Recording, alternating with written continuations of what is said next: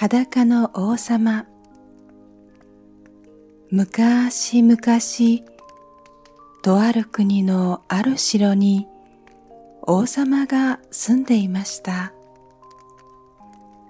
王様はピッカピカの新しい服が大好きで服を買うことばかりにお金を使っていました。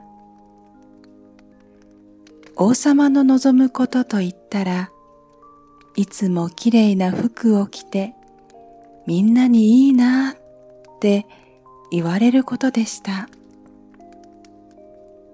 戦いなんて嫌いだし、お芝居だって面白くありません。お城では1時間ごとに服を着替えてはみんなに自慢をしているのでした。普通、召使いに、王様はどこにいらっしゃるのですか？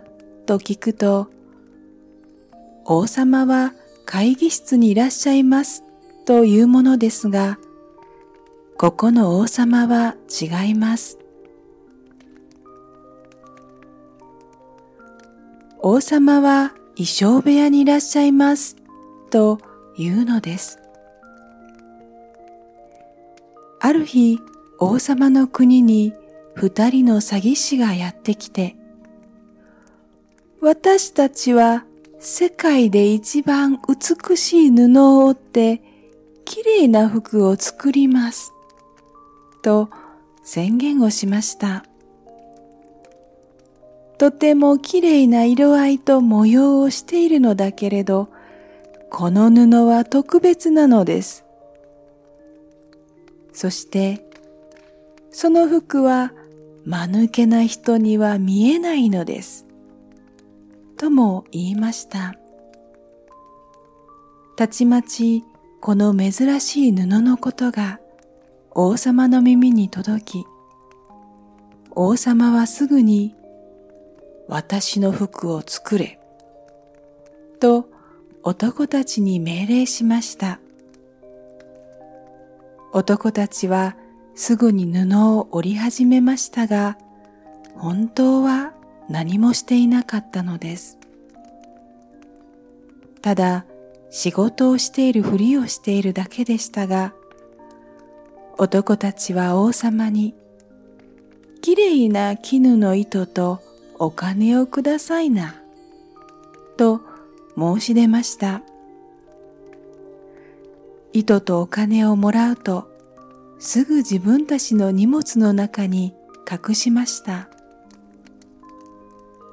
さて、王様はどのくらい布が折れたか気になるので、年を取った大臣を男たちのところに使わせました。この大臣はとても頭が良いので、布をきっと見ることができるだろうと思ったからです。向かわせるのにこれほどぴったりの人はいません。ところが大臣が見たところ布が見えません。ど、どういうことじゃ？と思わず口に出しそうになりましたが、しませんでした。詐欺師たちは、どうです？素晴らしい布でしょう？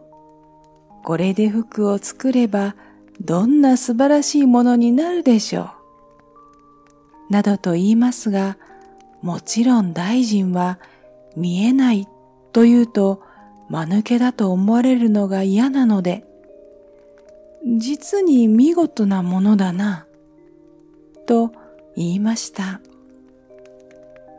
それから王様のところに行って、きっと素晴らしいお洋服が出来上がるでしょう、と報告しました。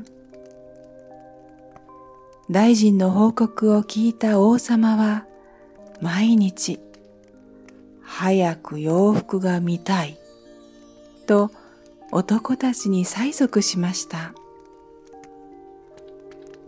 とうとうある日、洋服ができましたと男たちが言ってきたので、王様は早速詐欺師たちのところに出かけました。な、なんだ、これは何もないじゃないか。王様は思いました。でも王様は自分が間抜けなのかもしれないと思うとだんだん怖くなってきました。また王様にふさわしくないかと考えると恐ろしくもなってきました。王様の一番恐れていたことでした。王様が王様でいられなくなるなんて耐えられなかったのです。だから王様は詐欺師たちを見て、まさしくそうであるな。この布が素晴らしいのは私も認めるところであるぞ。と言いました。そして裸になると男たちに服を着せてもらいました。この服はとても軽いので着ているかどうかもわからないほどです。男たちはそんな嘘を言いながら服を着せる真似をしました。うん、気に入ったぞ。では街を歩いてみんなにもこの服を見せることにしよう。王様はそう言って行列の用意をさせ、自分はみんなによく見えるようにと馬に乗りました。行列が街を行くと人々は口々に、おお、素晴らしい洋服だ。ええ、なんてお似合いなんでしょう。と叫びました。見えないと言うと間抜けだと思われますから。行列が進んでいくと突然小さな子供が叫びました。王様は裸だよ。すると町の人々もみんな叫び出しました。そうだ、何も着ていないよ。王様は裸だ。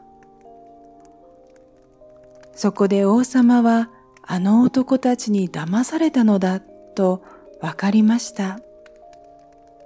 しかし今更行進をやめるわけにもいかず、王様は恥ずかしさのあまり真っ赤になった顔のまま行進を終えると逃げるようにお城へ帰って行ったということです。